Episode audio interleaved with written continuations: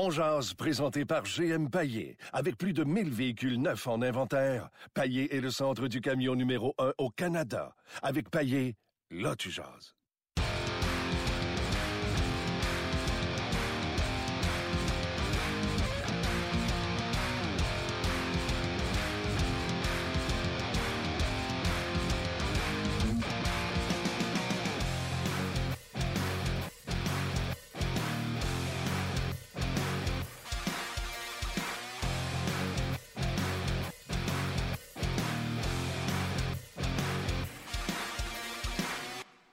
Bonjour et bienvenue à On Jazz, édition du 9 mars 2018. Martin Lemay avec vous en compagnie de Luc Dansereau. Hello Luc. Salut Martin. Comment vas-tu? Ça va très bien. Pour un vendredi, là, ça va super bien.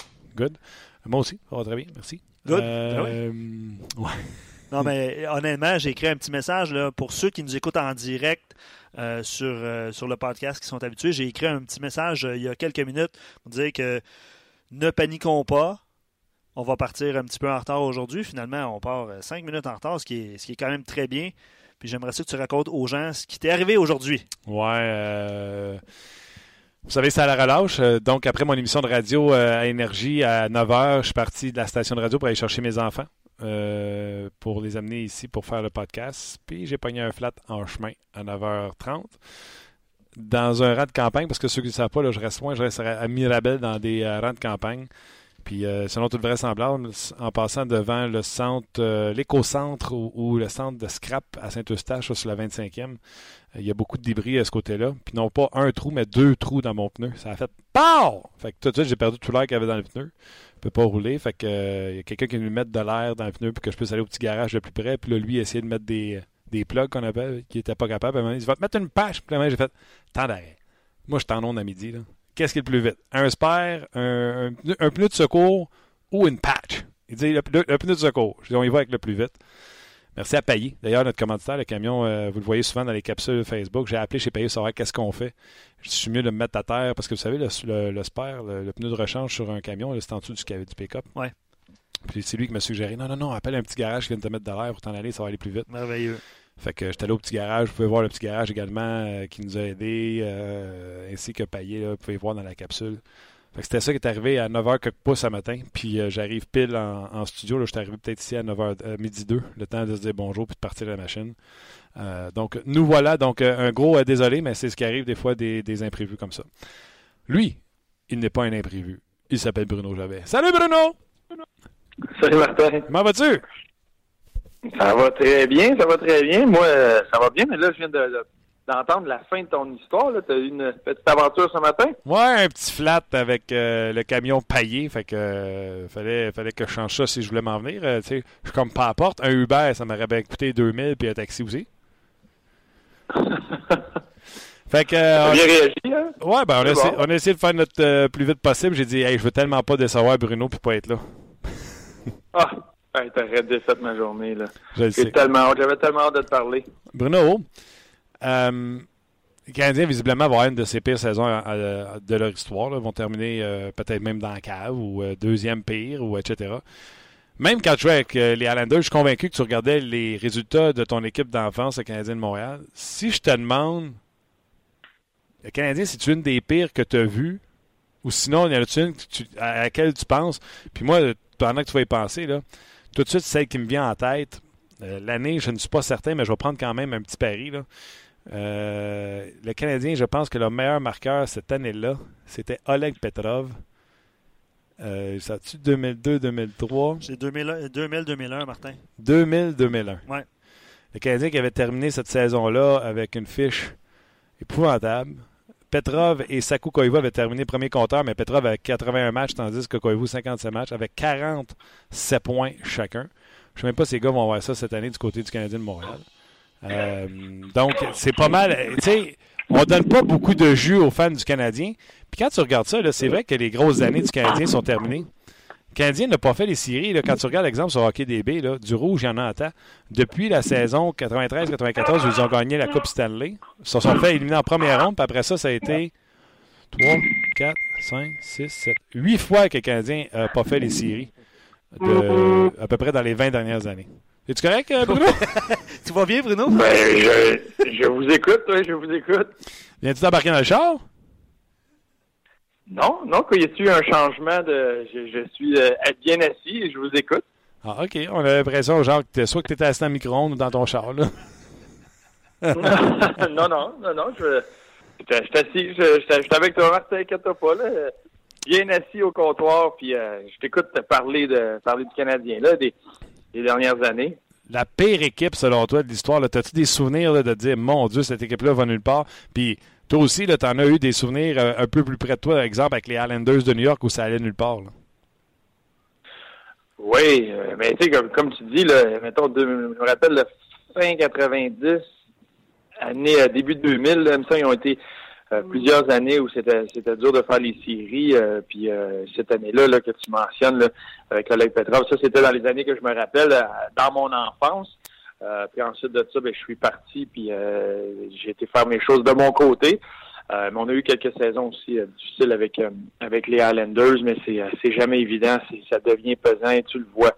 Il va y avoir des petits regains d'énergie, mais un peu comme un feu qui est qui est mort là. Des fois, il y a une petite bûche qui repart, mais ça s'éteint rapidement. C'est difficile d'alimenter un feu comme ça présentement pour les joueurs là. Tu le vois à quel point tout est exposé, le, le côté attitude, le côté réaction. Euh, c'est de l'accumulation de tout ce qui s'est passé pendant toute l'année. Puis tout ce qui pouvait aller mal a été mal cette saison pour le Canadien. Euh, et là, c'est à l'heure des, euh, c'est le temps où euh, chaque petite blessure, chaque hésitation d'un joueur qui est pas à 100%, mais tu veux pas prendre de chance. Fait que tu, euh, tiens, on a vu Philippe Dano, je suis convaincu qu'il aurait sûrement joué si c'était une course aux séries, mais présentement, c'est correct, c'est la bonne chose de pas prendre de chance avec lui, de le laisser se reposer, mais là, ça l'expose un peu euh, tout le monde. Euh, Tu sais, euh, là, ton, euh, ton alignement devient de plus en plus mince, euh, tu places des jeunes dans des positions, comme Claude Julien le disait, là, tu places des jeunes dans une position où euh, ils ne sont pas prêts, c'est plus difficile. Oui, ça fait partie de l'apprentissage, mais c'est de te lancer dans, dans la gueule du loup rapidement. C'est c'est apprendre par le feu, là. Comment ça se passe euh, dans la chambre? Euh, tu sais, vous êtes toute une gang de gars. Vous savez que vous avez une mauvaise équipe, mais si c'est une mauvaise équipe, c'est en partie à cause de vous autres. Tu sais, quand tu te regardes dans le blanc des, des yeux, comment ça, ça doit être bizarre dans le vestiaire? C'est très pesant. Ça devient euh, euh, lourd. Juste respirer. Tu es, constamment en. Tu te fais remettre dans le visage euh, constamment à quel point ça a été une année difficile.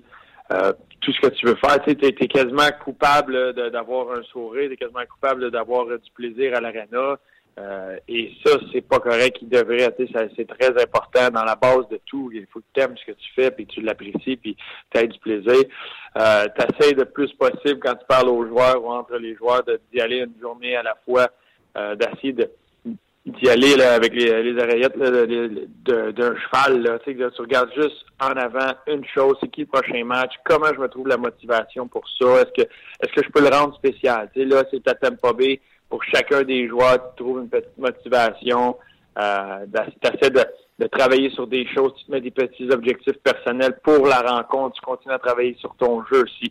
Euh, tu sais, comme Nicolas Deslauriers, il continue, exemple, il veut cinq mises en échec ce soir, mais je veux trois lancers au filet, je veux m'impliquer, je veux, euh, j'entends je veux gagner euh, plus que 50% de mes mises en jeu. Tu, sais, tu continues à travailler sur des petites choses, tu te concentres là-dessus parce que tu veux pas regarder la, la big picture, la grosse image, là, euh, parce que celle-là est pas trop belle. Fait que tu veux te concentrer sur les petites affaires, mais oui, ça devient très, très, très long. Euh, le Canadien qui présentement n'a que 25 victoires. Puis je veux pas être pessimiste.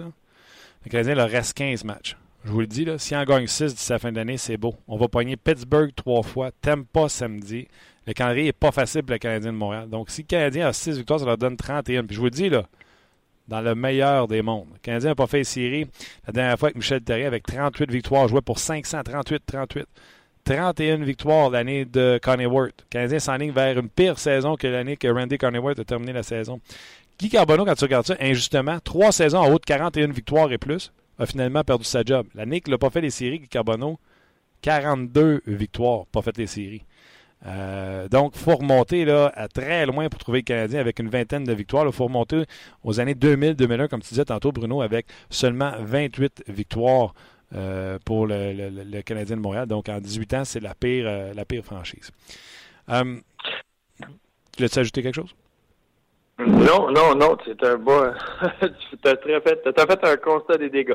C'est, non, c'est terrible, c'est terrible. Quand tu regardes ça, toi, Bruno, es-tu capable, parce que là, là, tu sais, on est vraiment divisé, que ce soit à RDS, à radio ou dans la population. Il y en a qui font, ouais, mais attends une minute, là. Price est encore parmi les meilleurs. Il y a chez Weber, les jeunes joueurs montent, jouent. Dès l'an prochain, on aura une bonne équipe. Ou tu es dans la catégorie de dire, comme des années fin 90, comme tu disais tantôt, 2000, ça va prendre trois ans à pas faire les séries pour lancer cette équipe-là. Comment tu vois ça?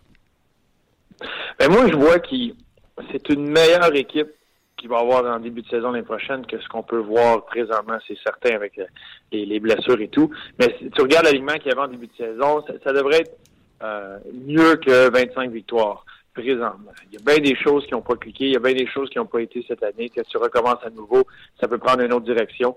Euh, de là à dire qu'ils vont revenir en série de l'année prochaine, j'ai de la misère à, y croire. Il y a une question, il y a quelque chose sur, sur que tu dois bâtir présentement. Euh, c'est pas parce que Carey Price revient en santé et que chez Weber revient en santé qu'immédiatement c'est une équipe de série. Il y a eu des bonnes choses cette année, il y a des choses qui, doivent continuer de, s'améliorer et que tout doit s'enligner l'année prochaine. Euh, c'est pas évident pour une équipe que tout s'enligne, que tout va bien, que tout clique et que là tu, tu rentres en série. Il y a des très très bonnes équipes présentement qui sont à l'extérieur des séries, qui regardent, qui sont dans une course, euh, qui tentent de faire les séries présentement. Euh, fait que c'est pas euh, c'est, pas facile de se dire OK, on veut juste être en santé, mais on va être dans les séries. Est-ce que le peut être plus compétitif? Oui, ça c'est sûr. Mais présentement, tu as tiré tout le jus que tu avais de ton équipe de la Ligue américaine. Fait que là, les Noah Jolson, les Nikita Sherbak, tu les as vus. Ils ont là, l'année prochaine, ils vont arriver avec un bagage, un peu, de, un peu plus d'expérience, un peu plus de confiance, parce que c'est des joueurs qui vont venir aider ton équipe? Il va y avoir des décisions à prendre pour ce qui est ton alignement, mais il n'y a rien de plus de nouveau qui va arriver. Euh, ça, va, ça va ressembler à ton équipe. Ton entraîneur revient. Est-ce qu'il va y avoir des ajustements dans le système de, de, jeu? Est-ce qu'il va y avoir des, ajustements dans la façon de faire, euh, dans l'attitude, dans la mentalité? Il y a plein de choses qu'un nouveau départ va amener qui pourrait aider. Mais il y a beaucoup de pain, pain sur la planche, que ce soit pour Marc Bergevin, euh, Claude Julien, ou bien pour les, les joueurs présentement, là, juste de, de commencer dès la première partie l'année prochaine. Et c'est la première partie hors concours et d'essayer d'amener une nouvelle identité ou d'améliorer l'identité du Canadien. Euh, le mot qui était sur toutes les lèvres hier, c'était on n'a pas on dirige pas personne au filet. Ça devient difficile de, se rendre au filet. Mais dans la nationale, tu ne marques pas de but en périphérie, les gardiens sont trop bons. Tu te dois d'avoir de la présence là et c'est ces buts-là qui vont euh, qui vont être importants. Et ça, les joueurs sont là. Comment que tu amènes cette mentalité-là? Comment tu trouves une façon que les joueurs se retrouvent de plus en plus devant le filet, qu'ils soient efficaces autour du filet? Et là, ça va être à voir euh, pendant d'ici à la fin de la saison et l'année prochaine. Mais c'est loin, euh, c'est loin d'être une équipe qui, euh, qui peut se dire Ah oui, on va être en série de l'année prochaine juste à être en santé. Donc ça pourrait prendre quelques années. Les jeunes joueurs, là, c'est mieux pour eux autres de perdre avec le Canadien ou de perdre avec le Rocket? ouais, c'est ça qui est un peu. c'est ça que je trouve plat dans, dans, dans l'organisation présentement, c'est que, comme tu l'as dit, dans les deux cas, c'est la même même situation, c'est la même chose à, Laval présentement. Et euh, oui, c'est bon de voir les jeunes avoir du temps de glace. Euh, tu sais, je pense à un Noah Jolson qui va jouer à des avantages numériques, euh, Nikita Sherbak. Là, tu peux leur donner un peu plus de, de, de laisse. Tu leur laisses une espèce de flexibilité. Tu peux faire un peu, un peu plus ce que tu veux sur la patinoire. T'es, un peu, tu tiens ton bâton un peu moins serré. Euh, tu as, moins peur d'essayer des choses parce que tu plus la peur de perdre. Euh, tu n'as plus rien à perdre à ce moment-là.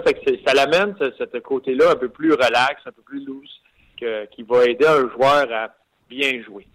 Mais la valeur de jouer des matchs importants pour euh, qu'un joueur grandisse et qu'un joueur continue à prendre de l'expérience, ça, c'est énorme.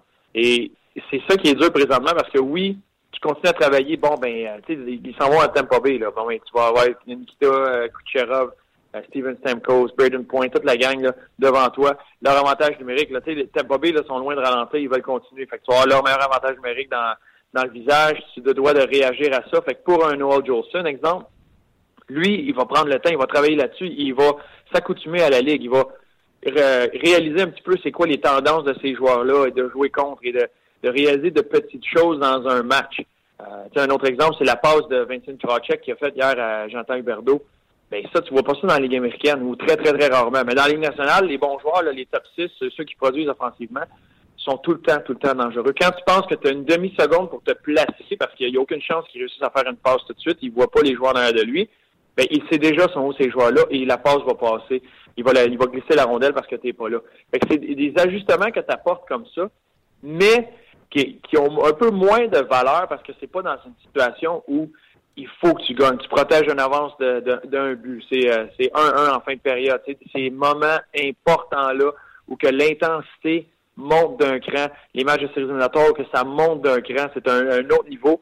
C'est de goûter à ça qui va faire que ça va ralentir la saison régulière et que là, tu vas comprendre plus et tu vas continuer à progresser. Ces matchs importants-là, c'est c'est crucial pour le développement d'un joueur. Et là, c'est plate que dans l'organisation, tu n'as pas de moyen de vivre cette année. Si le Rocket est en série, ben Noah peut finir un peu la saison à Montréal. Après ça, il redescend.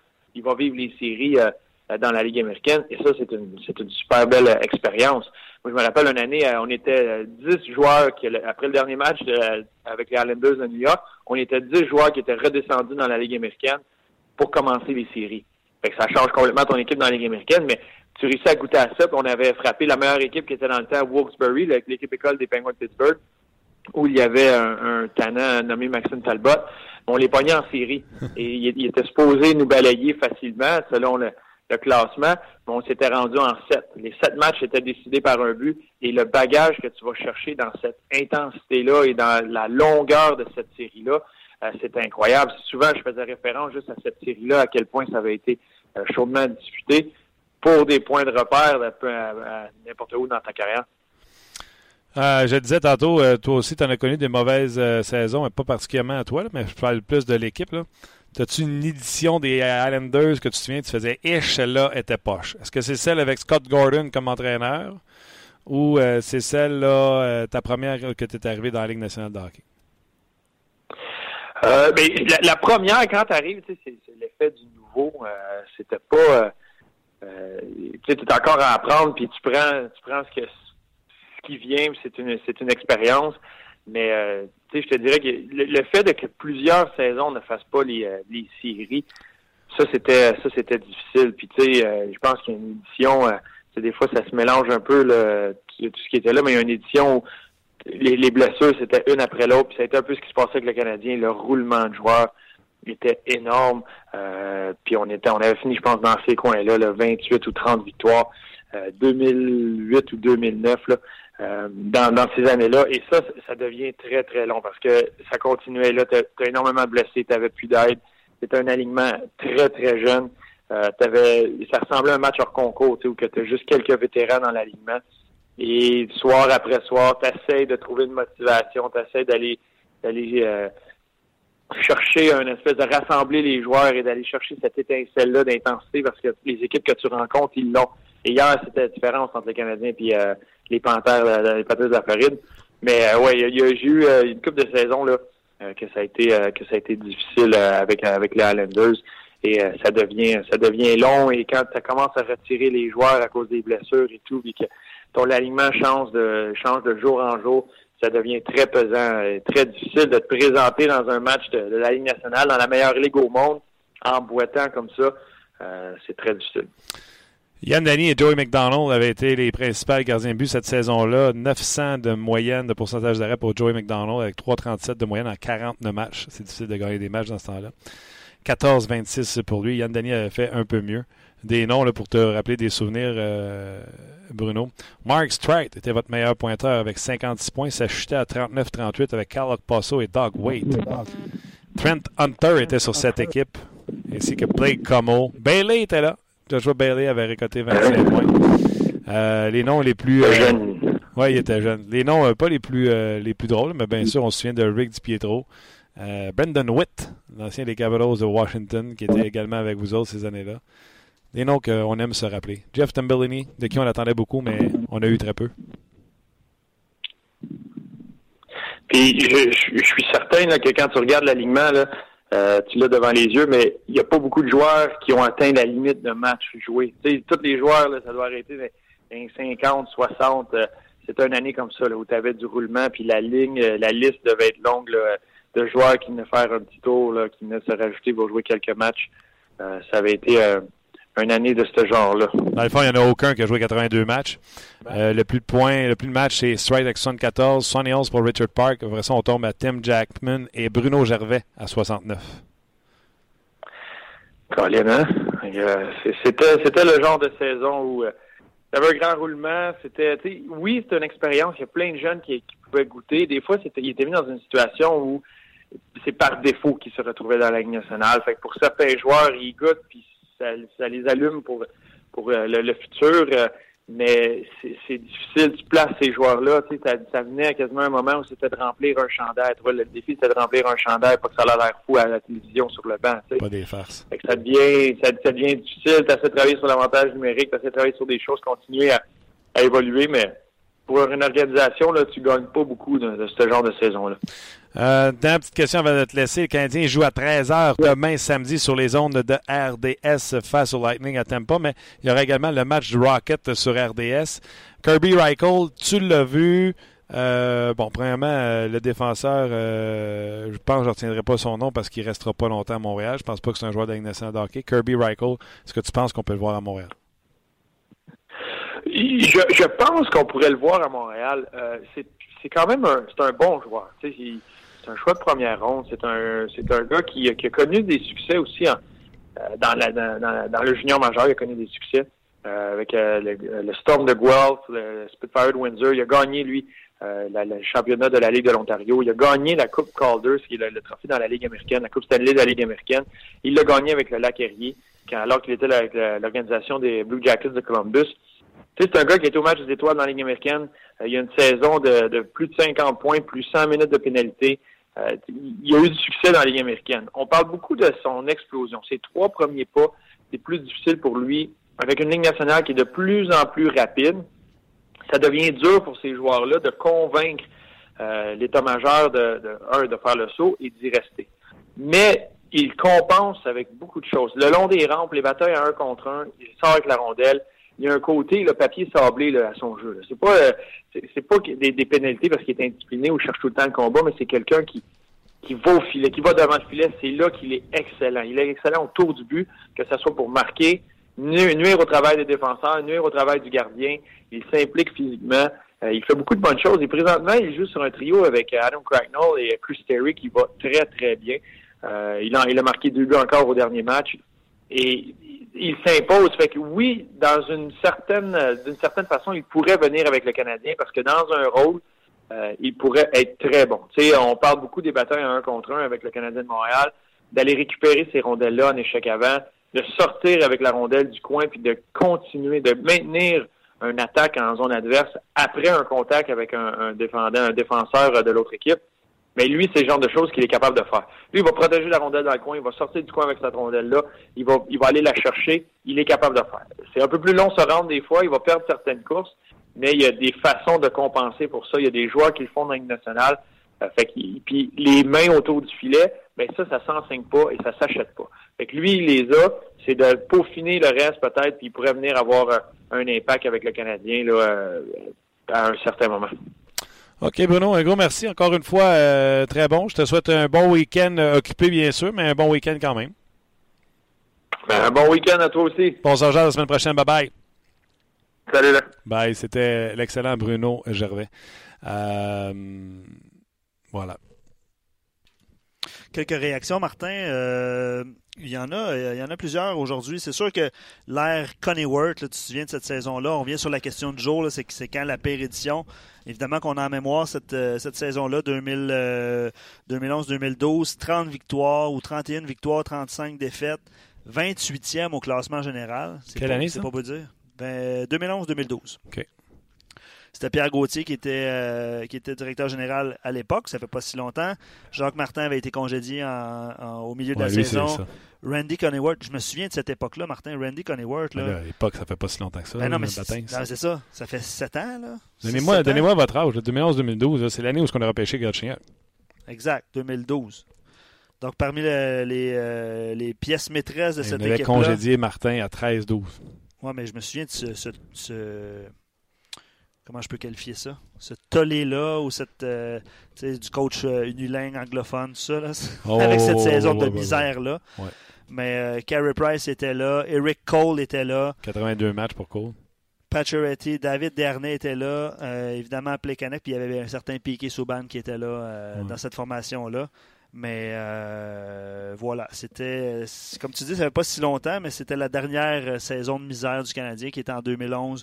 2012. je te lis un commentaire qu'on a reçu sur Facebook. Jimmy dit. Ça, on avait peut-être été hâtif. Price, là, quand même. deux, il a été blessé. 2,43, 9,16 de pourcentage d'arrêt. C'est pas un désastre. Cette année, imagine, cette année-là de Jacques Martin n'est pas un désastre au même point que le désastre de cette année. On va en parler avec un qui a de l'expérience là-dedans. Puis euh, allez-y de vos commentaires. J'adore ça, euh, plonger dans les souvenirs, les miens, les vôtres. François Gagnon, salut. Un spécialiste du désastre, c'est fin, ça. Ben, j'ai-tu dit ça de même? Ben, donc ça sonnait comme ça, mais c'est pas grave, je le prends pas personnel. C'est ben, vendredi. Ben, ben tu sais, un, tu as couvert le Canadien depuis quelques années, mais avant ça, tu avais commencé avec les débuts des sénateurs d'Ottawa. Et là, quand tu, regardes le, quand tu regardes le Canadien, François, puis la question qu'on pose aux gens, c'est l'édition du Canadien est la pire que vous avez vue depuis quand et pourquoi? Là, exemple, je regardais Guy Carbonneau. Guy Carbonneau, ces saisons-là, c'est 42, 47, 41, puis on le met à porte à une saison de 41 victoires tu sais, c'est assez injuste. Là, tu fesses pour plus de 40 victoires, 41 victoires à chaque année pour te sac à la porte. Jacques Martin, que euh, je sais pas, je me souviens pas, mais je suis pas mal sûr que tu as dû ne pas être d'accord avec son congédiement. Il était à 13 victoires, 12 défaites lors de son congédiement. Euh, oui, le Canadien n'allait peut-être pas bien et n'était peut-être pas en tête, mais est-ce que le congédiement à ce moment-là était euh, mérité? Le Canadien s'en va, selon moi, vers sa pire saison depuis, euh, moi, Luc, là, je me souviens plus encore de l'année. L'année de Oleg Petrov finit premier scoreur. Je pense que c'est 2001-2002. C'est 2000-2001, oui. 2000-2001. Toi, tu recules jusqu'à où pour dire une aussi pire saison que ça? Tu vois-tu jusqu'au début des années 80, avant l'arrivée de Savard? Non, non, non. Je vois exactement à cette période-là. la période d'Oleg Petrov, la période des euh, Andrei Bashkirov, des Yuolin. Euh, écoute, moi, j'ai commencé à couvrir le Canadien au printemps 98. Euh, il avait battu les Penguins de Pittsburgh en six matchs en première ronde avant de perdre en quatre matchs contre les, euh, euh les Sabres de Buffalo. Euh, donc, ça fait quand même un bout de temps que je suis ici. Et puis, je me souviens pas des pires années là, que les Bashkirov, que les Yuwalin. il y avait eu des blessures, oui, mais du côté, on avait vidé Citadel de Québec, on avait donné des chances à des à des Québécois là, de venir faire quelques matchs. je me souviens d'Éric Bertrand qui était venu, je me souviens de Gordy Dwyer qui était venu faire un tour. Euh, je me souviens, euh, c'est quoi son nom, un ancien euh, du laser de Saint-Hyacinthe qui est originaire de Gatineau. Éric Landry, excuse-moi, ça m'a pris cinq secondes de retrouver son nom. Pas de problème. C'était tout plein de petits gars, plein de bonne volonté, mais il se passait rien. Là. Ça, pour moi, c'était les pires années. Cette année, c'est une année désolante, mais le Canadien est quand même théoriquement bien meilleur que cette équipe-là ou que ces équipes-là du, début des années 2000.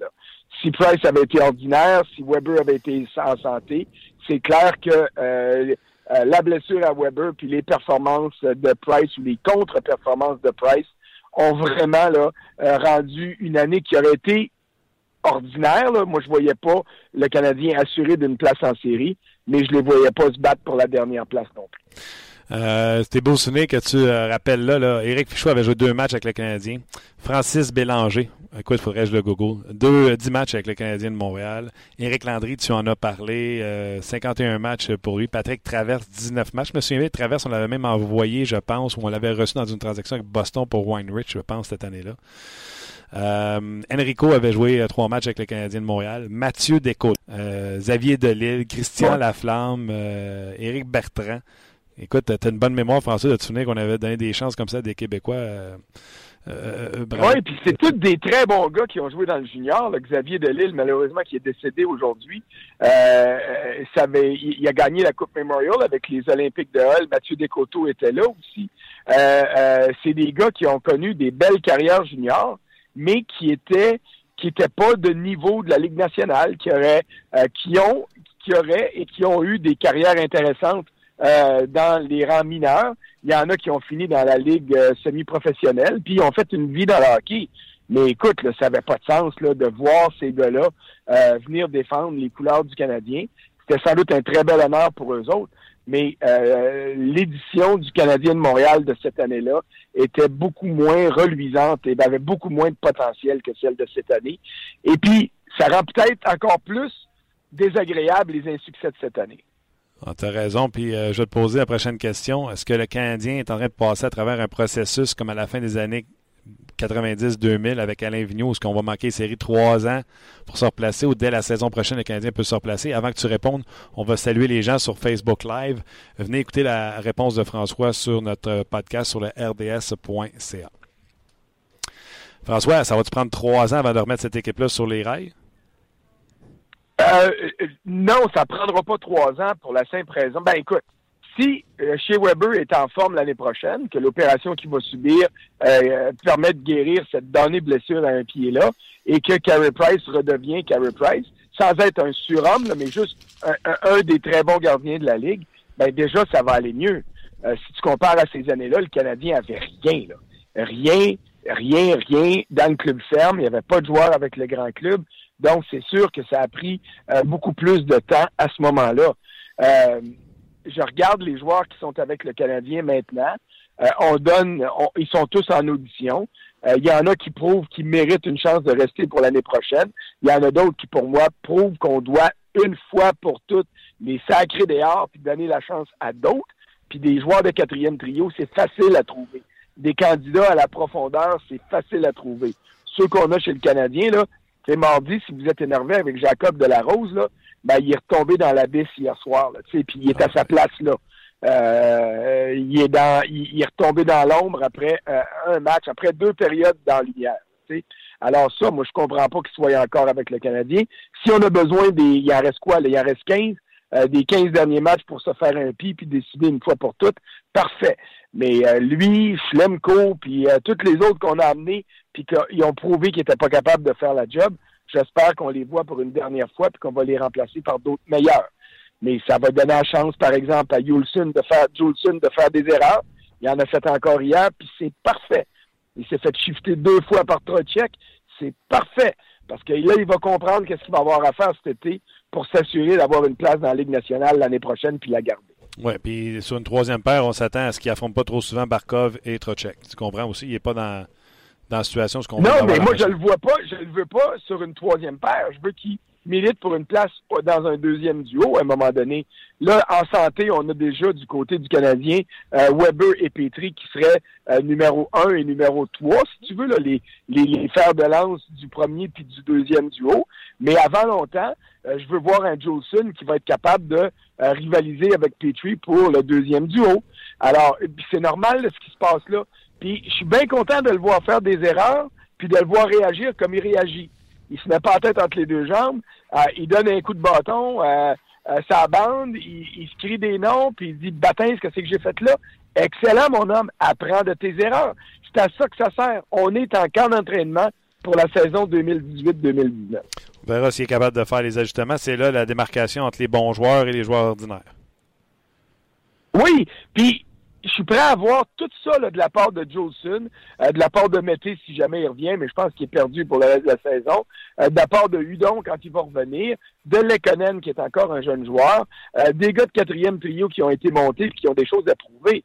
Ce qui m'a horripilé hier, puis ce qui va m'horripiler encore demain si ça change pas, c'est les trains de savate à, Jonathan Drouin puis à Alex Galchenyuk. qui, eux autres, ont décidé de tirer à plat. Je comprends que c'est plate. Je comprends qu'ils savent que euh, le Canadien va se faire battre. Je comprends que leur avenir est pas menacé. Mais ces gars-là doivent nous prouver qu'ils sont capables d'être les successeurs à Pat Charity quand Pat Charity va partir euh, et qui vont prendre le contrôle de cette équipe-là en agissant comme ils agissent en ce moment, puis comme ils ont agi hier. Euh, ils nous prouvent absolument rien de plus que quand c'est facile, ils sont bons, puis quand c'est difficile, ils s'effacent je sais pas si tu as lu mon texte de matin, mais les statistiques de Jonathan Drouin à domicile et à la maison, je veux dire, c'est le pôle sud puis l'équateur, là. Ça n'a aucun bon sens.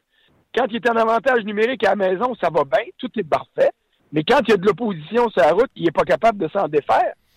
Combien de fois hier, tu as vu Jonathan Drouin se transformer en voilier sur la glace? Il a levé voile, il a attendu que le vent se lève pour avancer au lieu de patiner. Ça n'a pas de maudit bon sens.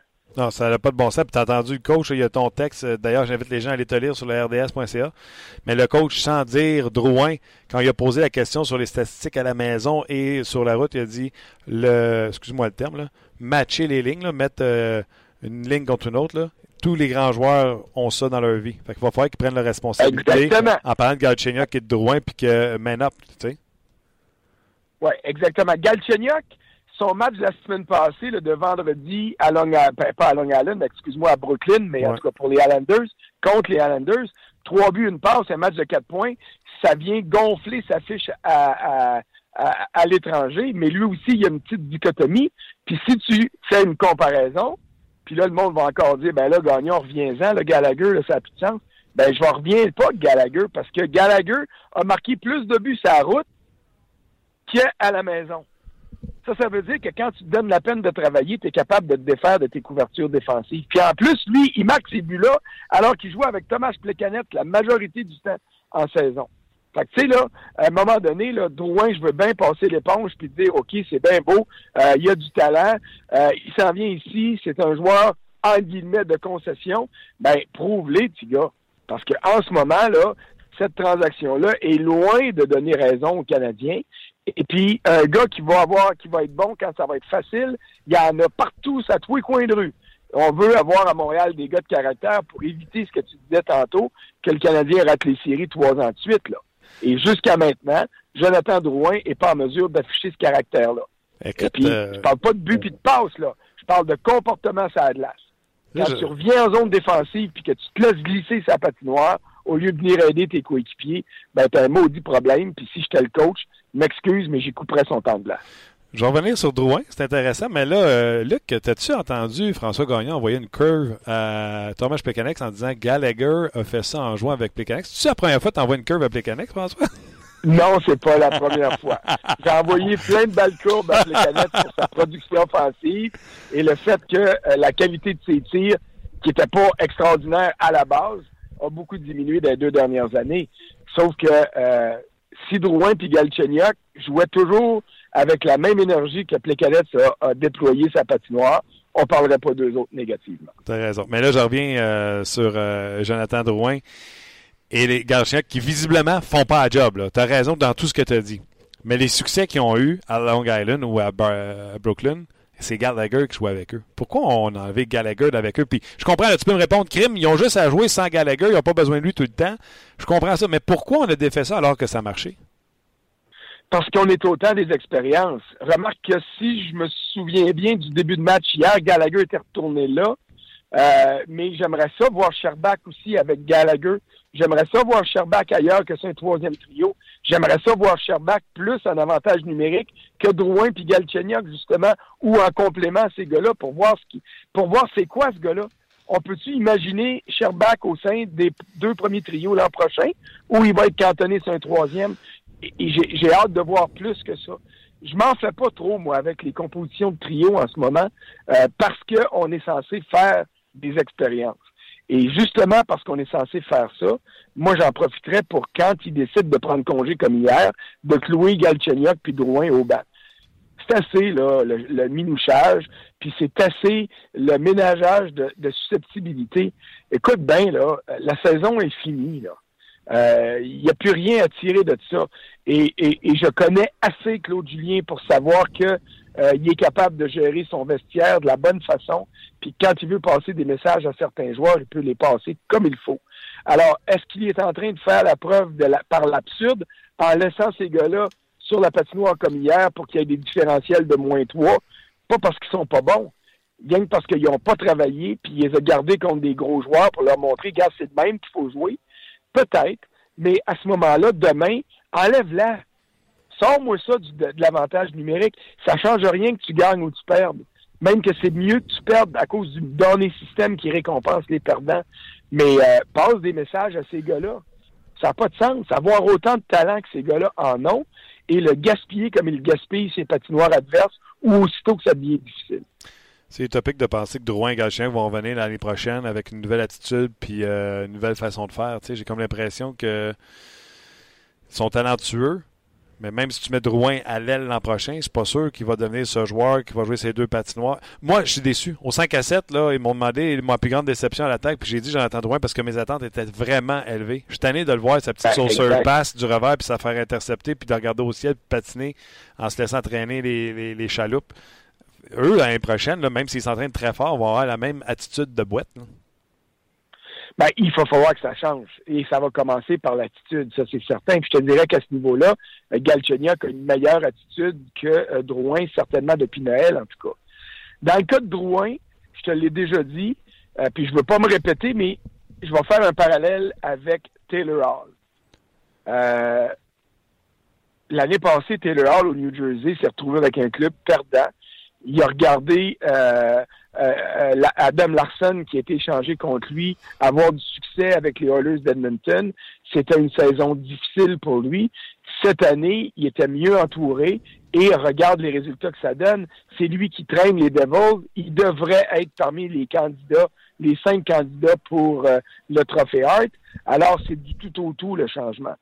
Alors, l'an prochain, cette année, Drouin, il regarde le Lightning qui gagne sans lui il doit avoir un petit chatouillement en dedans de voir que Yannick Gourde, qui n'a jamais été repêché, a pris sa place et facilement, pour ça, est en train de le faire oublier complètement. Il n'y a personne qui parle de... Imaginez si Drouin était ici. Il n'y a personne qui dit ça, t'aimes pas? Parce que Yannick Gourde produit, parce que Braden Point a pris sa place lui aussi. Donc, on dit, hey, on a laissé partir un gars dont on n'avait pas besoin, puis on a obtenu un défenseur comme Michael, euh, Sergachev. Alors, à ce niveau-là, ça doit le chatouiller en dedans. Mais l'année prochaine, la seule, la seule façon de faire retourner cette transaction-là à l'avantage du Canadien, c'est d'avoir une saison à l'image de celle que connaît Taylor Hall cette année euh, au New Jersey. Je te dis pas de faire la même chose que Taylor Hall, peut-être que le niveau de talent n'est pas le même, quoique il y en a un qui est premier puis l'autre est troisième repêché. Euh, fait que ça devrait pas être un océan de différence entre les deux mais c'est sa seule façon de faire, c'est d'afficher une attitude de gagnant et de battant dès le début de la saison prochaine, parce que lui, je suis d'accord avec toi, c'est la plus grosse déception du Canadien et c'est lui qui aura le plus de choses à se faire pardonner l'année prochaine avec Carey Price. Jonathan Drouin, j'ai fait rafraîchir ma page au cas que quelqu'un rajoute des points à sa fiche. 10 buts, 23 passes pour 33 points, moins 26, pour que les gens comprennent ce que François vient de dire. Yannick Gourde, 53 points. Je répète, Drouin 33, 53 pour Yannick Gourde. Yannick Gourde est à plus 29 et Jonathan Drouin est à moins 26. Je ne suis pas fort en maths, mais d'après moi, ça donne à peu près 55 euh, de différence dans le plus et moins. Ouais, puis moi, je suis pas un grand fan des plus et des moins parce que euh, il faut les analyser comme il faut pour avoir la, vérité là-dessus. Mais juste la tendance, là, ça ment pas enlève une coupe de moins à Drouin qui mérite pas, enlève une coupe de plus à Gourde qui mérite peut-être pas, puis on pourrait faire l'exercice inverse, remarque là, mais ça reste un, ça reste un fossé immense entre les deux. Et puis moi, ma façon de calculer les plus et les moins, c'est Jacques Martin qui me l'a montré, c'est combien d'occasions de marquer tu génères quand tu es sur la glace, pas des buts puis des passes, combien d'occasions de marquer tu génères et combien d'occasions de marquer on accorde à l'adversaire quand tu es sur la glace. Pour moi, ça, c'est le meilleur des plus et des moins. Et je te garantis que si on le faisait, cet exercice-là, les statistiques de Jonathan Drouin seraient aussi pitoyables au niveau du différentiel qu'elles le sont avec les buts marqués et les buts accordés. T'es rendu en statistiques avancées, François. Ils le font aussi en statistiques avancées, cette, cette statistique-là. Tu vois, ça s'en vient. Il n'y a pas juste, il y a pas juste du mauvais dans les statistiques avancées, mais il n'y a pas assez de bon pour qu'on fasse juste ça. Si tu peux t'asseoir avec D'ailleurs, on a une émission, hein, on a une émission là-dessus à RDS qui passe, là, tu sais, un documentaire là-dessus. Qui a été réalisé par euh, André, euh, euh, voyons, pas André Philippe, mais Philippe André, c'est le contraire, Moreau. Et puis, dans la promotion, je le dis à les, aux adeptes comme toi, là, il dit lâchez vos, calculatrices puis regardez la game, vous allez apprendre des affaires. François, je pense que tu sais que je regarde beaucoup de matchs de hockey. Oui, oui, oui, je le sais, mais regarde, je me faisais un petit plaisir. Là. Ouais, Écoute, tu m'as dit que j'étais un spécialiste de catastrophe au début, je peux bien me revenger. François, tu as accès au bureau de Jeff Molson, tu peux t'asseoir avec, pas de calepin, pas de caméra, pas rien. Qu'est-ce que tu disais à Jeff Molson? Euh, j'ai dit exactement ce que je lui ai écrit dans une chronique qu'il n'a pas aimé, puis j'ai dit sors des opérations hockey au plus sacrant. Va t'occuper de ta business parce que ta business a besoin de toi dans sa gestion au quotidien, parce que les fans sont tannés, euh, tu vas avoir moins d'argent qui va rentrer au guichet, et trouve quelqu'un pour chapeauter euh, Marc Bergevin et le, être son conseiller, si tu veux, à titre de président des opérations hockey. Ou si tu n'aimes pas cette structure-là, donne l'ordre à Marc Bergevin de s'entourer de gens qui vont le contester et non de chums avec qui euh, tout va bien dans le meilleur des mondes. Et pour moi, c'est essentiel. Tu peux pas, un, grand patron ne peut pas être trop près de son produit, a besoin d'avoir du recul et il a besoin de s'assurer qu'à l'interne, on veut que les joueurs se challenge entre eux, on veut qu'un gars de deuxième trio pousse le gars du premier trio parce qu'il veut aller le remplacer. Ben moi, je veux voir la même chose au niveau des opérations hockey. Je veux des gens dans les opérations hockey qui vont se relancer un l'autre pour dire on est bon, mais on pourrait être meilleur si on faisait ci puis on faisait ça. Et à ce niveau-là, je trouve que c'est ce qui manque le plus chez le Canadien en ce moment. OK. On va lâcher le Canadien un peu parce que j'ai l'impression qu'on a le pied sur la gorge puis qu'ils sont en train d'organiser. Euh, ben, c'est rien de leur faute. Oui, oui, non, je ne commencerai pas à dire. Euh, ça, j'avais dépeint ça. Euh, souviens-toi de l'année où le Canadien n'a pas fait les séries, quand Jacques Martin était congédié. Oui, quand Jacques Martin était congédié, je trouvais tellement qu'on était positif sur une équipe qui ne faisait pas les séries et qui s'enlisait sous Randy Coneyworth. Euh, je compte pas sur moi pour ben, faire ça. le pauvre Randy, qui était un bon ami à moi, qui était capitaine des sénateurs d'Ottawa, qui est arrivé là, il n'y avait aucune. Il ne pouvait pas refuser la job. Un, il ne dit pas un mot de français, il arrive dans, une, dans un débat linguistique déjà qu'il y avait un problème au niveau hockey. Et deux, tout ce qu'il a fait, il a continué le système de Jacques Martin parce que c'était le bon système. Et puis Jacques Martin est en train de revirer apparente la, la, patente au complet. Puis il s'est fait congédier avant. Euh, écoute, l'état-major avait décidé, Pierre Gauthier était directeur général, avait décidé qu'il euh, y avait besoin d'un changement, puis c'était pas le cas. Et tu as raison. On a, ils ont acheté du temps, mais on a été bien trop positif avec cette équipe-là.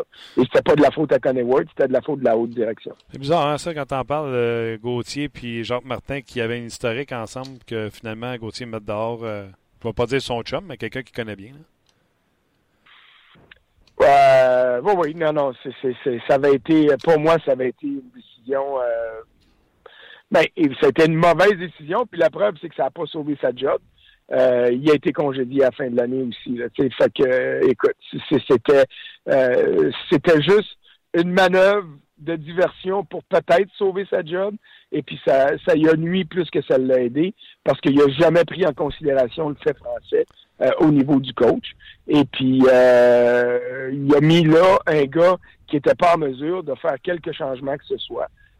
parce que c'était pas le système le problème, c'était les joueurs le problème. OK. Avant, je te laisse, j'aurais pu te parler de Ron Francis. J'aurais pu te parler de la série, de la séquence de Taylor Hall. Euh, je vais te poser une question. Nomme-moi tes finalistes de conférence au moment où on se parle, tes quatre meilleures équipes ou ton finaliste de Coupe Stanley. Parce qu'on en a parlé la semaine passée quand on s'est parlé, on a dit ça va être le fun en première ronde. On, on pourrait avoir une série euh, Panthers, euh, Lightning, euh, les Knights de Vegas contre les Ducks d'Anaheim. Bref, on va avoir des séries de fun en première ronde. Mais si tu devais dire, moi je pense que mon carré d'as, ça va être ça, c'est eux autres, les quatre meilleures équipes de la nationale, ce serait quoi? dans mon dernier état des forces de lundi, moi je t'ai dit vers une grande finale, Lightning Prédateur. Euh, je considère les Prédateurs comme étant la meilleure équipe de la Ligue nationale en ce moment, l'équipe la plus équilibrée. Euh, mais c'est tellement serré dans l'Ouest euh, qu'honnêtement, euh, je, je, vois pas qu'est-ce qui va se passer, comment ça va arriver. Je, je, vous dis une chose, faites attention aux Kings de Los Angeles avec Jeff Carter qui est revenu. Cette équipe-là pourrait se qualifier par la peau des dents finir huitième dans l'association Ouest et aller gagner la Coupe Stanley. Alors, euh, dans l'Ouest, je prends Nashville. Dans l'Est, je prends Tempa. Euh, puis si c'est pas Tempa, ça, ça va être. Je te dirais que la finale dans l'Est va être Pittsburgh contre Tempa. Si techniquement c'est possible, où il n'y a pas de crossover là. Alors, euh, Tempa contre Pittsburgh en finale dans l'Est. Puis dans l'Ouest, honnêtement, là, écoute, on pourrait pas avoir une finale Nashville-Winnipeg parce que ces deux clubs-là, euh, si je me trompe pas, sont obligés de s'affronter en deuxième ronde, et ce qui serait vraiment dommage. Euh, et je vois pas, moi, Vegas se rendre loin en série. Je trouve que leur défensive est, est trop suspecte. Puis qu'en série, Marc-André Fleury, malgré tous les miracles qu'il a fait cette année, sera pas en mesure de, de, racheter toutes les fautes des défenseurs des, euh, euh des, euh, des, Golden Knights. Alors moi, je, je te dirais que je vois Nashville Nashville ou Winnipeg en finale contre le Lightning. Et puis, je me garde une porte de sortie avec les Kings parce que je crois beaucoup à Los Angeles. Imagine, avec tout ce que tu as dit, les séries commencent demain. C'est Predator Kings qui s'affrontent en première ronde. On la regarde-tu? On la regarde parce que, honnêtement, on va tous favoriser Predator, mais on pourrait pas dire que c'est une surprise que les, que les Kings viennent battre les Prédateurs. L'an passé, première ronde, Chicago-Nashville. Il me semble qu'à RDS, puis qu'un peu partout, c'était l'unanimité pour dire les Blackhawks vont sortir les euh, Prédateurs. Les Preds ont gagné en quatre matchs. En quatre. Fait que, tu sais, là, euh, euh, les premières et deuxièmes rondes des séries sont les meilleures. C'est malheureux. C'est excessivement malheureux. Le système est mal fait, puis jaillit ça. C'est pour ça que je veux revenir au 1-16, parce que si les deux meilleurs clubs, une année donnée, où les trois ou les quatre meilleurs clubs sont dans l'Ouest, ces équipes-là ne devraient pas s'affronter avant les demi-finales et la grande finale. Puis là, chez moi, les voyages, écoute, euh, ils voyagent dans des palaces qui volent. C'est pas vrai qu'ils sont fatigués puis euh, euh, qu'ils sont désabusés par les, les vols. Puis en passant, les équipes de l'Ouest vivent déjà ça à l'année longue. Alors, ça serait juste ramener les choses dans un bon contexte. Puis oui, une année, si ça se passe dans l'Ouest, tant pis pour l'Est. Une autre année, ça se passera dans l'Est. On doit récompenser les meilleurs et pas éliminer les meilleurs dès la deuxième ronde. Ça, pour moi, ça n'a pas de sens. Je vais t'en dire une équipe, moi, que personne parle, qui ont été blessés toute l'année. Je pense que les Ducks d'Anaheim, Gibson, ses chiffres sont excellents. Lindome, Cam Fowler en défensive avec Montour, euh, Josh Manson. On oublie souvent, ils ont une ligne de centre qui est en santé finalement avec Getzlaff, Kessler qui a laissé tomber les gants à plus d'une reprise récemment. Euh, on a Vermette au centre d'une troisième. On peut arriver avec Adam Henry s'il arrive quelque chose au centre. Je pense que les Ducks se sont battus contre Vaz et Marais et les blessures et ils pourraient surprendre. Oui, oui. Mais j'ai pris Nashville à Las Vegas. J'étais à Las Vegas la semaine passée. J'étais allé faire un petit tour au casino. Arrête donc. Au Caesars Palace avant de partir. Puis les Prédateurs étaient à 8 contre 1 pour la finale. Fait que j'ai mis quelques dollars sur eux. Et les Kings, les Prédateurs étaient à... Non, euh, oui, les Prédateurs étaient à 8 contre 1. Le... Les Jets de Winnipeg étaient à 12 contre 1. Et les Kings de Los Angeles étaient à 15 contre 1. Puis c'est sur ces trois clubs-là que j'ai mis des sous. Parce qu'à 5 contre 1 pour Tampa Bay, 5 contre 1 pour Boston, 5 contre 1 pour Vegas, euh, je trouvais que euh, ça valait pas la peine parce que les risques étaient trop grands. Hein, Nashville, quand même 8 contre 1, hein? c'est quand même haut. Oui, monsieur. Oui, ah. c'est quand même haut, puis j'ai trouvé ça, euh, j'ai dit, je peux pas résister. Je suis pas un grand gambler, j'aime pas ça. L'argent est trop dur à gagner pour la gaspiller. Mais Los Angeles à 15 contre 1, Winnipeg à 12 contre 1, puis Nashville à 8 contre 1. Je me suis dit, ben, ça vaut peut-être. Euh, euh, comment est-ce qu'il dit ça? Euh, un jour, ça va être ton tour. Là, fait que je me suis dit peut-être que cette fois-ci, ça pourrait être payant. on, verra bien. On pourrait voir les annonces de gagner à vie là, avec ton 1000 pièces par semaine en train de giguer sur une plage quelque part. C'est un terrain de golf. Si je, gagnais, si je gagnais 1000 pièces par jour pour le restant de mes jours, je te le garantis, je, ferais un gig sur une table sur une date pour une publicité. Ça, c'est sûr. Mais une gageure sportive, ça, j'irais pas jusque-là, par exemple. Non. Bon, ben, c'est grave, on l'a pris en note, nous autres. Nashville, Winnipeg, Los Angeles. Ça se passe dans l'Ouest pour François Gagnon. C'est sûr que si tes équipes montent, on t'appelle pour le féliciter. Mais c'est sûr que s'ils mangent, des jambettes en première ronde, on va t'appeler pareil. J'ai pas de problème. C'est pour ça que je le dis. Je me cache pas partout si jamais je favorise Los Angeles dans une série contre un club que j'ai pas dans mes, euh, dans mes gageurs, vous allez comprendre pourquoi. Mais tu veux tu si jamais tu mets, mettons, dans tes prédictions, mettons, tu mets pas Los Angeles ou Nashville parce qu'ils sont sur une mauvaise séquence ou peu importe ta raison, on va te le dire aussi. là, j'espère que les Kings vont faire les séries, par exemple. Sinon, là, je vais avoir l'air. Ils sont dans ce portrait-là présentement au moment où on se parle. Donc, c'était à eux à échapper à la balle. Donc, euh, c'est une belle prédiction. Euh, tu as bien fait, François. Un gros merci. C'était belle fun encore une fois. Puis, je te souhaite un bon week-end. Puis, j'invite les gens à te lire sur la RDS.ca. C'est bien gentil. Puis demain sur Twitter pour le match canadien à compter de 13 ans. Et n'oubliez pas, le match est sur RDS ce samedi. Oui, exactement. All right, François, merci. Salut, bye. Bye, c'était François Gagnon. Oui, euh, plusieurs réactions euh, sur la ligne nationale de hockey de, euh, à la suite de votre conversation. Simon dit les Capitals pourraient surprendre Selon Simon, ils n'ont pas une énorme pression comparativement aux années passées et ça semble leur profiter. Carlson est un des meilleurs défenseurs cette saison. Ovechkin est en feu depuis le match numéro 1. Tu, te souviens, il avait marqué 10 buts en pas grand temps. Euh, pour Simon, les Capitals pourraient être euh, une équipe à surveiller. Puis c'est un bon point parce que. La fois, Capitals, c'est produire en attaque en série. On, ben, ça, on dirait qu'on s'éteint en série. Puis c'est peut-être. Cherov doit livrer à marchandise. Backstrom doit livrer à marchandise. Ovechkin, puisqu'on pointe tout le temps Ovechkin. Ouais. Mais il y a d'autres joueurs. Oshie doit produire euh, en série éliminatoire. c'est con ce que je veux dire, mais Lars Eller doit être le Nick Bonino des Pingouins l'an passé. Il doit être productif. Il ne peut pas se contenter que d'être efficace contre les trios adverses, selon moi. Oui, c'est un bon point. Il y a 14 buts quand même, Lars Eller, cette saison. Wow! Puis 14 buts, euh, joueur du Canadien. Euh, OK, on n'ira pas là. Euh, il n'y en a pas beaucoup. Hein? Tu t'en es-tu de Lars? Euh... Son casque trop serré en entrevue? non, oui, je me suis dit que son casque était trop serré. Il doit l'être encore d'ailleurs. Mais possiblement qu'on le voit moins souvent en entrevue avec les Capitals de Washington. Hein. Il y a pas mal de monde qui, sont, qui sont avant lui dans, dans la hiérarchie. Là. Euh, des Capitals de Washington. Mais ouais, je me, suis, je me souviens de son, euh, son teint blondinet et son, euh, sa marque rouge dans, dans, son front. Poursuivons. poursuivons. Poursuivons. Il y a Dallas, un, auditeur que je m'excuse, je me suis, je viens plus du prénom, là, mais Dallas pourrait surprendre en ne faisant pas les séries.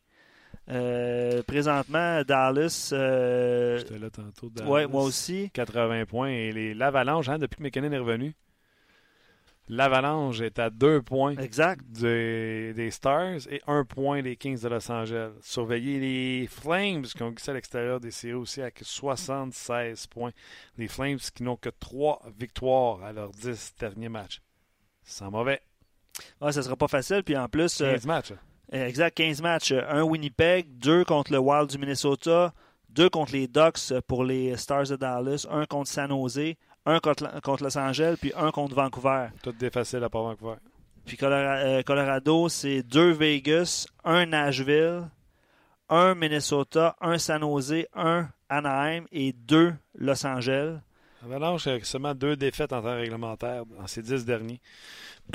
Nathan McKinnon doit être dans la conversation pour des joueurs. Imagine s'il remet. Tu sais, l'Avalanche était en série, il s'est blessé. Ouais.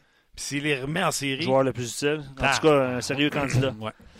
Euh, bon point, euh, Séminares, dans la LNH, euh, il vaut mieux avoir une formation qui finit la saison en force et qui fait les séries, même par la peau des dents. Et si ton équipe n'est pas favorite, commence sur une patinoire étrangère, n'a pas à faire le spectacle, n'a qu'à remporter un des deux premiers matchs pour mettre fin à la grande pression sur le favori. Nashville et Tampa vont avoir toute une pression à gérer cette année car on les voit immédiatement. Tampa, Floride, je regarde ça. oui, absolument. Barkov, Stamkos, ouais. Edmund. Euh, ouais. Avec Blad. Ça serait. Euh, c'est comme l'opposé, là, tu sais. T'as grand défenseur suédois qui domine. Aaron Black a connu une saison du talent à sa première année, plus difficile. Ouais. Le vieux Luongo, le jeune Vasilevski, le sniper Stamkos, le fabricant de jeu, excellent défensive en Barkov. Deuxième chante, euh, Pointe, euh. Ouais, ça serait excellent. Puis on qu'on met à l'aile parce que ça ne fonctionne pas. Tyler Johnson qui des fois au centre, des fois à l'aile. Euh, c'est un beau match-up, ça, c'est sûr. J'ai pas parlé du Berdo Kucherov. Barkov. Barkov, on a parlé. Ah, t'en as parlé? Ok, tu parles de Kucherov de, de, l'autre côté. Mais ouais, puis on a reçu en entrevue, c'est hier, euh, Denis Potvin, puis on lui souhaite à lui aussi pour éviter du voyagement. Les gens ont réagi évidemment sur PK Soban et les Prédateurs de Nashville qui sont, la meilleure équipe présentement, 10 victoires consécutives. eux ont 97 points déjà. 10 euh, victoires. Euh, puis à l'étranger, il gagne autant à domicile qu'à l'étranger, évidemment, avec une fiche de 44 et 14. Mais 10 euh, victoires de suite. 4 victoires pour Winnipeg aussi. depuis la, question de Paul, Stastny, ça va super bien pour les Jets qui ont 8 victoires à leurs 10 derniers matchs. ça va moins bien pour certaines formations. Tu sais, Colorado, tu parlais de Colorado, mais ils ont quand même subi trois défaites de suite. Là. En fin de semaine, ça va être un gros week-end pour eux. Euh, je te lis également. Trois défaites de suite en, overtime. Oui, mais ça reste trois victoires, euh, trois défaites. Quand même, ouais, on a quand même ramassé Ce que j'ai dit, on a perdu deux fois dans les dix derniers matchs. C'est ça. Là, tu me niaises. Euh, tu vois d'autres euh, d'autres commentaires sur les Capitals de Washington. Puis là, je vais revenir à la question de Joe parce qu'il y a eu énormément de commentaires aussi euh, sur le Canadien de Montréal. Ben, pire édition euh, depuis celle qui voyait Oleg Petrov. On en a parlé, terminé la saison au sommet des pointeurs avec 47 points en 2000-2001. Qui le Canadien. Ah oui, c'est bon. Bon, on va te poser une question en terminant. Qui le Canadien a-t-il repêché en 2001? Donc, après cette saison de misère, tu n'as pas le droit de regarder, évidemment. Je vais aller vérifier. Je vais aller 2005, vérifier, Price, 2003, Costicine. je vais aller vérifier l'information en même temps. Ça doit être un Matt Higgins de ce monde ou un. Je vais te donner un indice. OK? Euh, donc, en 2001, le Canadien, après cette saison de misère-là, a repêché. ah, c'est un. C'est un, un, un indice que je m'en ai dévoilé, mais je le ferai pas parce que ça va devenir un petit peu trop facile. Euh, Hey, excuse-moi. il, a, dis- il a disputé euh, plus de 500 matchs la Ligue nationale, OK. dont euh, combien avec le Canadien? OK, il n'a pas fait toute sa carrière avec le Non, Canadien. non, non, non. Euh, une, deux, trois, quatre, quatre saisons complètes avec le Canadien. Une demi-saison en 2003-2004, puis 21 matchs en 2002-2003. Euh, il était repêché en au septième rang Total. total. On s'est planté. J'adore ça. Perez Hogan? Un défenseur, Martin. On va y aller plus simple. là. C'est un défenseur. J'aime j'aime ça. C'est comment il s'appelait celui qu'on s'est planté bien raide? Là? Non, ben lui, on s'est pas planté bien raide. là. Pour euh, reprendre ton expression, là. OK, c'est pas au Canadien. lui. Tu vois, ben, euh, je poursuis le commentaire. Il dit misère, ça va mal cette année, mais il me semble que c'était pire dans ce temps-là. Euh, En tout cas, ils ont quelque chose en commun. Rien des mineurs, les deux. Rien des mineurs les deux. Ben, rien des mineurs les deux. On, il y a eu Don, euh, n'est pas passé par les mineurs, mais tu vois Jolson, tu vois Arrête, il n'y a rien pour s'exciter sais. pas des jambes. Sherbach. Non, non, Ah ouais, Sherback. je comprends. hey. Je comprends. C'est qui ton Mais défenseur? Sherbach, je comprends pas pourquoi ils ne mettent pas ces deux premiers trios. C'est qui ton défenseur? Mike Commissarek. Ah ouais. en 2001. Septième au total. Euh, ouais, c'est ça. C'est le, le repêchage de ensuite. Là. Puis juste euh, faire une, une petite Tu histoire de les bons choix de cette ronde-là? Parce qu'il faut se souvenir qu'avant d'être pas bon, il était bon avec Canadien. Kovalchuk, euh, Spezza, euh, qui avait été repêché par les sénateurs d'Ottawa. Alexander Zvitov, qui était repêché par Tampa Bay. Il a joué seulement 179 matchs. C'est déjà 179 matchs de plus que, que nous, là, mais euh, Stephen Weiss, Stanislav Chi- Chistov, ouais, tu te souviens. Miko Koivu, qui est toujours. euh, Le Canadien aurait peut-être pris Miko s'il n'avait pas Ouais, sorti avant lui. ouais, je me souviens, ouais, et je me souviens, si je me souviens bien, André Savard était l'entraîneur- le directeur gérant. Il avait tout fait pour tenter d'obtenir un des deux premiers choix. Des offres, là, je pense que c'était Garon qui avait été offert à Atlanta, puis Atlanta voulait avoir Théodore, puis euh, OK. Savard ouais, ouais, ouais, ouais. à l'époque. Pour Et- avoir Kovalchuk, évidemment. Puis en même temps, on laissait notre premier choix là-dedans, puis etc. là. Parlant de Kovalchuk, tu penses qu'il va se retrouver où? Euh, je sais Je sais pas, mais on m'a posé la question si je voulais à Montréal. La réponse est non. la réponse est non. Pierre Lebrun a fait un, un bloc là-dessus à Hockey 360. Euh, puis il y a quelques équipes, semble-t-il, qui, euh, qui sont intéressées à ses services. Mais c'est l'année de repêchage de Perez Hogan. J'étais pas loin. Oui, euh, exactement, exactement. Je ne voulais pas te donner ça comme indice. Euh, oui. euh, Je l'aurais pas eu. C'était ça ton indice? Même année que Perez Hogan? euh, non, c'était un défenseur. Je pensais que tu étais pour l'avoir immédiatement, le défenseur. Le pire, c'est que j'ai pensé Commissariat, mais dans ma tête, je pensais que Commissariat, c'était plus vieux que ça. OK, OK. Euh, Maxime, les joueurs du Canadien doivent se regarder dans le miroir, réaliser que leur propre niveau de jeu doit être montré d'un cran pour s'améliorer. Je me répète, mais les joueurs de l'Avalanche ont tous eu leur pire saison en carrière l'an passé. Et cette année, presque tous les joueurs ont la meilleure saison de leur carrière. Tout ça d'une saison à l'autre. C'est vrai que McKinnon, l'année passée, on se posait des questions. hein, Non, ça- saison de boîte. ça va, ça va donner quoi? Euh, mais ouais, est-ce que. Puis tu te souviens, ça fait pas si longtemps que ça, Martin, on a fait une. On a posé la question aux gens parce que Drouin avait connu un bon match, puis on avait demandé euh, est-ce que Drouin pourrait euh, de- re- devenir un, un Nathan McKinnon? Ah Ben, oui, j'avais fait ça. Ben oui, on avait fait ça, cette question-là. Parce qu'il avait connu un match de trois points, il avait été spectaculaire, c'était au Centre Bell. Euh, je me souviens précisément de ce match-là. Puis on avait, je pense que le Canadien affrontait l'Avalanche, quelque chose comme ça, où il avait affronté l'Avalanche, puis on avait posé cette bon, question-là. Oui, oui, Jonathan s'était défoncé contre l'Avalanche. Son ami Exact, exact, C'est pour ça exact, qu'on avait fait ça. exact. Euh, voilà, c'est l'essentiel des commentaires aujourd'hui. Euh, évidemment, le Canadien peut revenir en force. C'est Matt qui écrit ça dès l'an prochain, à condition qu'il trouve un, joueur de premier centre, un défenseur fiable, gaucher, capable de jouer de plus de 20 minutes. Puis, dernière réaction, euh, j'ai lu ça plus tôt aujourd'hui. Il y a six ans, donc c'était Pierre Gauthier. On parle de, l'année de Randy Coneyworth là, en 2000, euh, 2011-2012.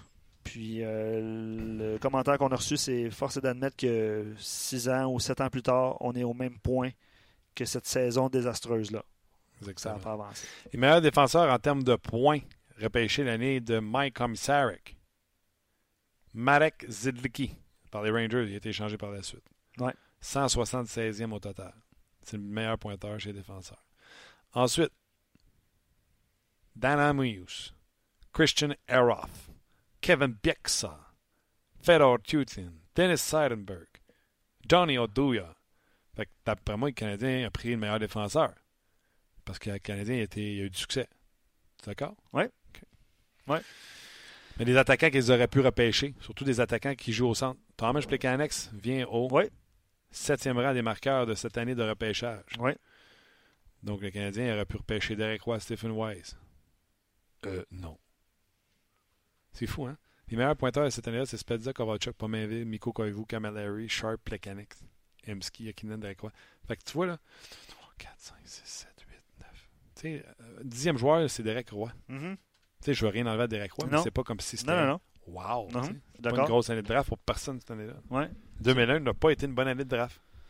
Ouais, le Canadien a, a rendu riche euh, Commissarek. euh, Comme Un gros Sarek, merci à André Pekanex, Markov. Perez Hogan. Ouais. Ouais. C'est la preuve que, tu sais, des fois, tu peux prendre tes trois choix et faire je te donne les trois, de moi ton premier. Pour avoir le meilleur joueur. C'est peut-être ce qui va se produire Comme cette saison. qu'ils font des fois. Ouais. On verra si c'est la stratégie adoptée par euh, la direction du Canadien cette année. J'ai hâte de voir. Il y a de l'ouvrage, il y a de l'ouvrage. Merci beaucoup à tout le monde d'avoir été là. Merci Ouais, à notre bon commanditaire week-end. GM Payé. Et merci à toi, Luc. Tu es excellent. Tu es toujours excellent. Ben toi, ça va? T'as t'as repris ton souffle? Ouais. Tu vas aller gonfler tes pneus? Bonne fin de relâche, tout le monde. Et on se reparle lundi pour une autre édition de On Jase. On vous a été présenté par GM Paillé. Avec la meilleure équipe, le meilleur inventaire et la meilleure offre. Paillé est le centre du camion numéro 1 au Canada. Avec Paillé, là tu jases.